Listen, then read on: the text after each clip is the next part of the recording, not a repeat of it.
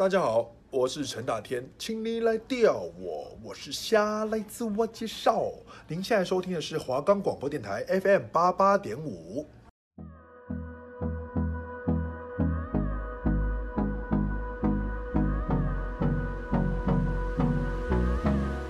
大家好，欢迎收听华冈广播电台 FM 八八点五，我是主持人高道生，我是主持人许明伦，我们是浪子弹飞。推荐好看又经典的电影，发现你所不知道的内涵。浅谈电影内容，分析电影细节，让你从不同的角度观看每一部电影。今天为你们带来就是一部电影的解析，是就是跟我们这个节目的名字对是一样的，对，就是在十年前，就是二零一零年所上映的《让子弹飞》。对，这部真的是经典中的经典，也是我们两个主持人非常喜爱的一部电影。对，而、啊、如果还没看过的听众，建议你们也可以在听完这个广播之之后去看，或是你看过还没看懂的一样，因为我们这边会为大家做一个剧情上面的解析。没错。然后这部电影的主要演员有包括这个葛优是饰演主角马邦德，然后还有姜文饰演也是也算是主角之一的张牧之吧。嗯，没错。对，然后还有冯小刚饰演的汤师爷，就是最后被炸在树上。没有没有没有没有，冯小刚是一开始死掉的那个啊，他是一开始 死在火车上那个伤汤师爷啊，然后后来葛优变成假的汤师爷，然后姜文才变成马邦德，因为大家都是骗子，好不好？好，这部分我们稍后再为大家做一个详细的解说。没错，以及我个人是最喜欢的一个角色是周润发所饰演的黄四郎，在里面也是。一个就是对，就是恶霸啦。对，就是恶霸。对，其他点点点还有很多这个大咖影星都有参与参与这部影片的演出。那我们请徐明恩主持人来跟我们说一下这部电影大概在赘述什么？哦，这部电影很长哦，这部电影两个多小时啊，但是绝无冷场，真的是绝无冷场，我从头笑到尾。你应该也是吧？虽然很多知识梗听不懂，可是。我还是从头笑到尾，因为你们就是那么好笑，大家都是做的很像是你一来是你自己想去看电影笑一笑也 OK，你二来是想要去深度了解它剧情 OK 的电影。对，没错，就是一个算是有点类似周星驰的那种很好笑的梗的，就是就是一直塞，一直塞，一直塞，可是也不妨让你增加一些。中国知识之类的。嗯，那这部电影拍摄年代是在我觉得是一九二零年，就是北伐、北洋军阀那时候。对，然后那时候电影开头的时候是就是刚坐火车嘛坐火车，然后那时候的火车是马在拉的，对，马在拉，然后里面，然后那个火车的烟是马邦德、汤师爷还有县长夫人马邦德的夫人，他们三个在吃火锅所用的烟，所以不是正常火车的烟。嗯，那台火车主要动力就是让马拉。对，然后，可是这刚开场，这马马拉这个火车的绳子就被这个子弹就被我们的主角张木之张麻子，他带了他的儿子跟他的伙伴，然后拿枪射掉了，然后马全部跑走。刚讲到马拉那个火车嘛，然后这其实就是因为大家可以看到有一列马，这就是在银行就是马列主义，也就是所谓的。大家如果去翻历史课本，有可能会看到，就是马克思列宁主义。哦，对，所以那是马列，他们是马克思加列宁主义。对，这个东西其实就是我们简单讲浅白的，就是它很类似于中国共产党。哦，可是，是在讽刺嘛？对，可是它在共产党上面好像又有一点一点点不一样。可是。就是他们只是两个不一样的名词而已。呃，毕竟只是他们不想要承认自己是一个共产党。OK OK OK。对，那就是那时候，其实一九二零年代，中国就是大家都觉得自己是就是马列主义，可是其实他们就是很纯粹的共产党。哦，没错。对，就就这样。对，然后开头的时候，主角把那个绳子打断，也是很希望那时候中国可以从那种现状去摆脱。哦。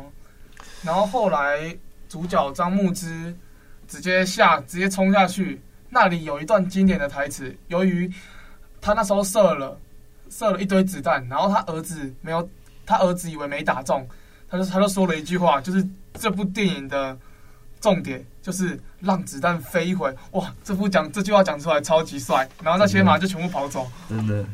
然后后来他们就下去把火车拿斧头就整个打翻了，就整个火车翻车，哇！我第一次看到火车翻车，然后里面的人全死，只有活下来的只有县长跟县长夫人，也就是马邦德。结果马邦德本人由于怕贪生怕死，他就是个墙头草，他贪生怕死。然后他为了活命，他就假装自己就是死掉的那个汤师爷，然后假装县长已经死掉了，然后结果张牧之后啊就说他来当县长，然后他们就进去鹅城。对，然后这就跟鹅城其实是一个比喻，就是比喻着当时的中国，因为鹅嘛，嗯，它的同音字就是那个那种鹅动物的那个鹅，嗯，那大家其实去看中国地图的话。中国其实哦，很像一只鹅，对，很像一只鹅，真的假的？然后他们到了之后，不是那个假的汤师爷就说了一句什么啊？来错来错地方了啊！来错地方了，因为这边的前前几个关啊，都已经把这个鹅城的油水对全部榨光了。然后榨光到什么时候呢？他们榨光的时间就是榨到二零一零年，也就是这部电影上映的时间。对，就是也算是一个。也算是一个很巧妙的，就是时空的接接缝法。他一下从一九二零年，因为你要其实想，有水被从一九二零年烧到二零一零年已经不简单了。对，可是他们还是把这段放进去，感觉就是就是故意的。有可能是在中国，在一九二零年到二零一零年这段，其实改变没有太大。OK OK。对，其实进去的时候，黄四郎。白有去迎接的，我以为他有去迎接，结果里面的只有一顶帽子，只有一顶帽子，白色的帽子。对，他在顶楼，他其实在顶楼看着他，然后跟他的替身。从此可知，黄市长其实是非常自大的。他觉得这个县长他不用亲自去看他也可以，他就请他的小弟胡万去看，跟一个武武状元，算武状元啊，反正他很胖。然后后来他在顶楼嘛。他就跟着他，他有一个一模一样的替身，虽然那应该是他本人演的。然后他就讲了一句“算球吧”，我那时候完全听不懂这句话的意思，“算球吧”。然后那个那个假的替身他也听不懂这个意思，所以他也跟着黄师爷一起讲“算球吧”。从我终于知道这这句话的意思了。所以这句话到底是什么意思？台湾不是有一个游戏吗？叫做什么“阿丘吧”，阿丘吧。然后他是“算球吧”，由此可知，他们两个常常比腕力。OK OK 哈，所以虽然这里不好笑，可是我还是要讲，我有想很久，算球吧，反正就是，然后就最后由于他们比腕力嘛，然后要算他们谁获胜比较多，结果假的黄四郎听不懂，他的替身听不懂，黄四郎就直接给他一拳，我记得黄四郎打他一拳，把他门牙打掉了，然后叫他去装个假牙，装个金牙齿，让他更像他自己本人。那这边讲一下，就是。我自己在这部片、这部影电影里面，其实我反复观看之后，我觉得最让我就是最让我有印象的一幕是那个是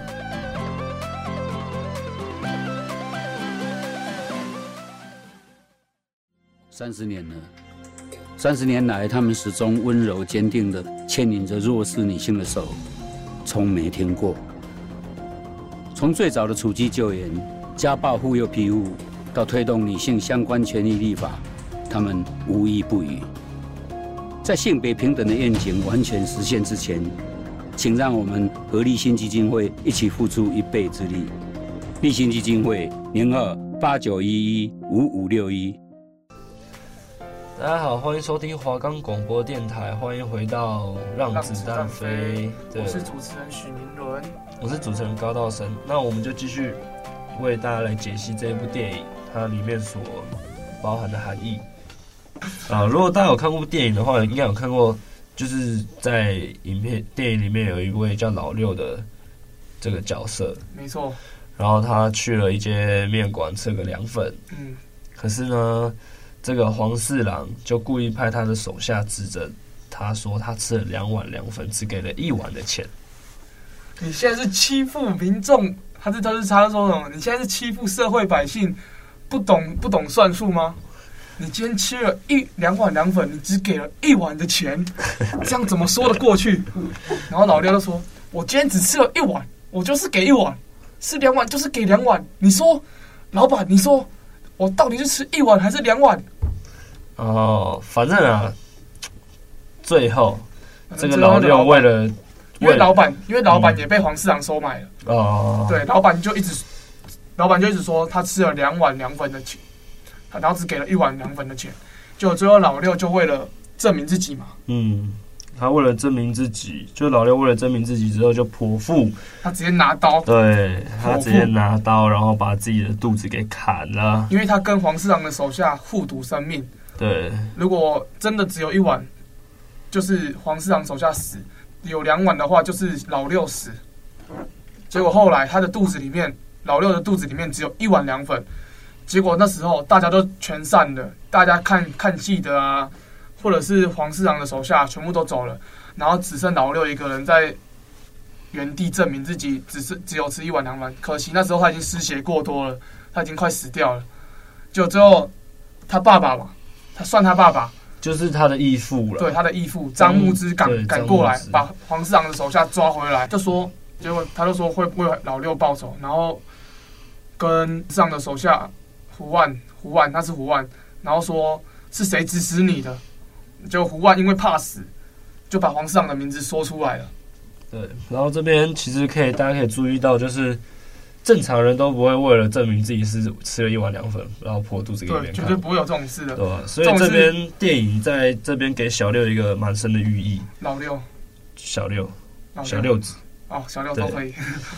然后小六子其实在这个中，就是这部电影里面是代表那种中国的那种六四学生，嗯，就是那个年代，他们就是六四天安门啊，对，他们就是为了证明自己清白。他们也可以就是被对坦克压啊，或是干嘛的。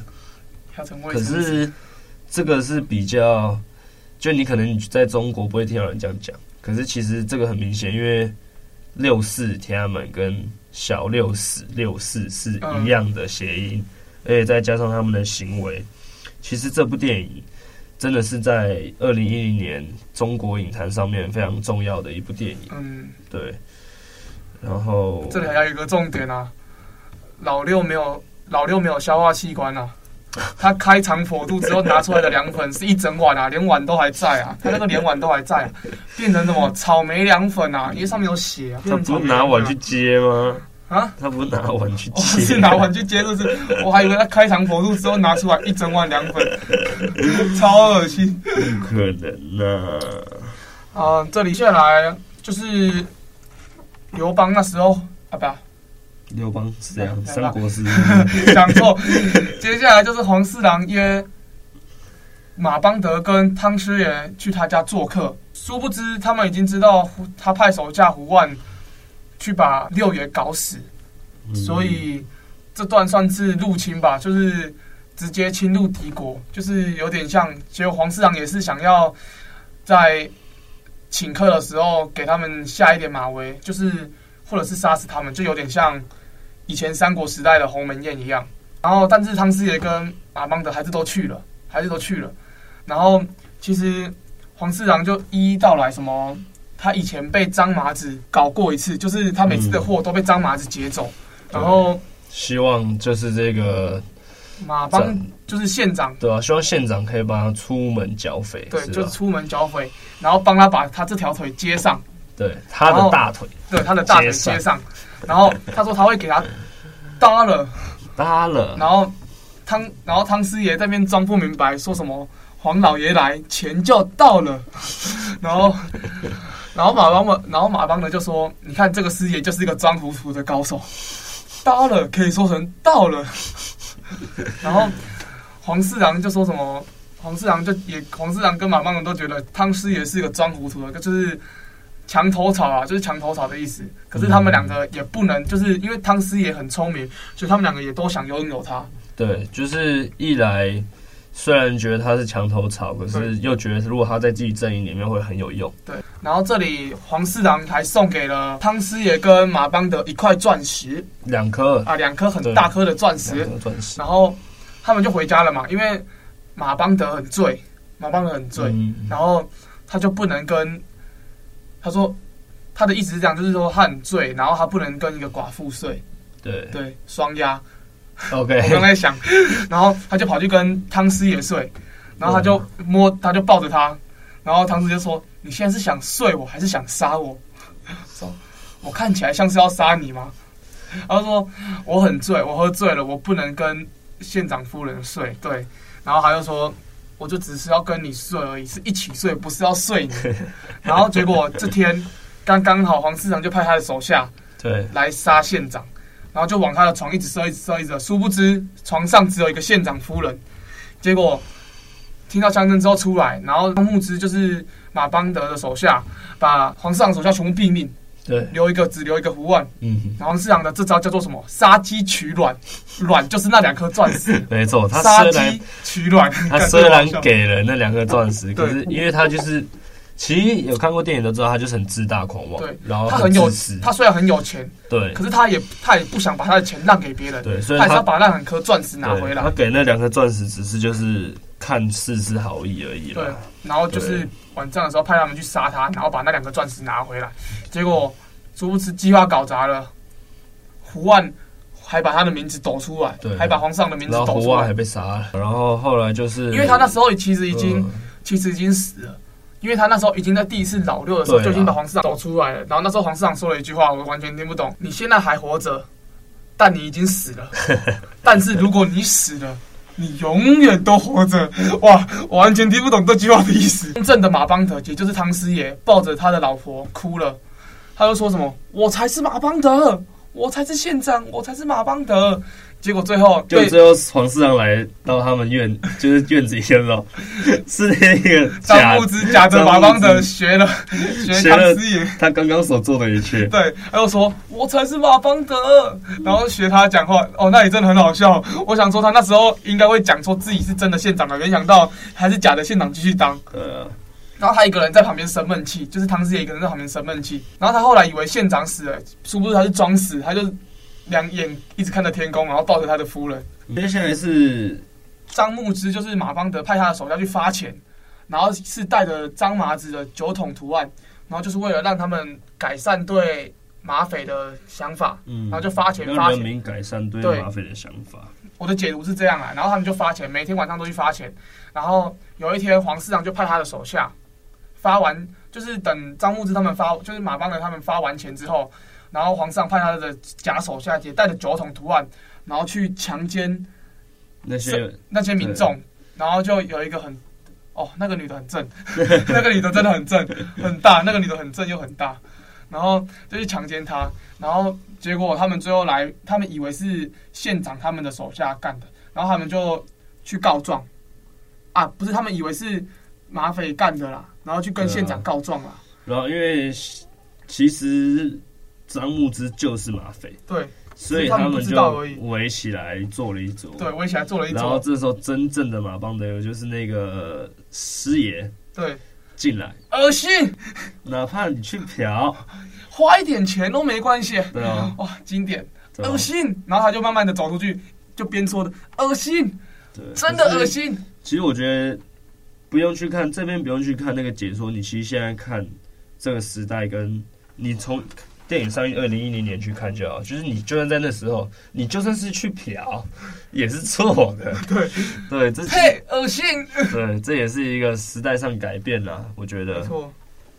然后，然后后来他们就围在一桌嘛，然后县长马邦德就指着第一个小弟，小弟就说：“大哥，你是了解我的，我从来不仗势欺人，我喜欢被动，就是代表他喜欢被动，他不会主动去。”主动去的，对，然后再换小弟二，嗯，就是二弟，二弟，二弟说：“大哥，你是了解我的，如果是我的话，还会有人活着回来跟你告状吗？”哇，就代表他是个做事不会让别人对，就是做事利落，就是做事利落。嗯。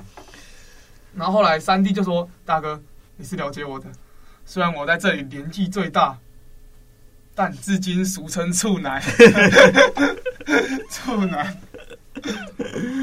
对，然后对老师老师老师就说：“大哥，你是了解我的。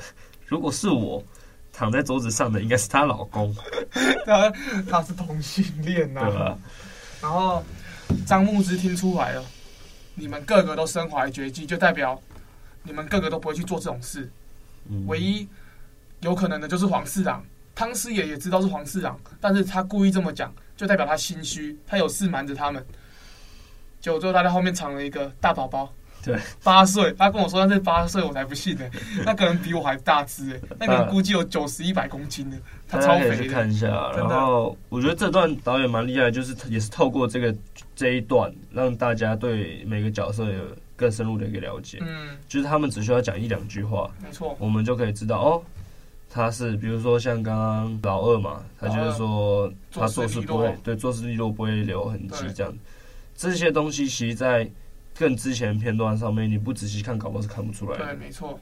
然后后来董事长有一个替身嘛，嗯，他那个替身很厉害，因为真的一模一样，所以张牧之有一次要去绑架他们，还抓错。对对，还抓错，就后来只能让放他回去了，因为他抓错嘛，毕竟他抓错。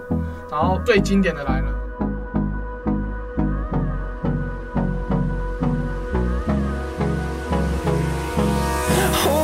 close till I get up. Time is barely on our side.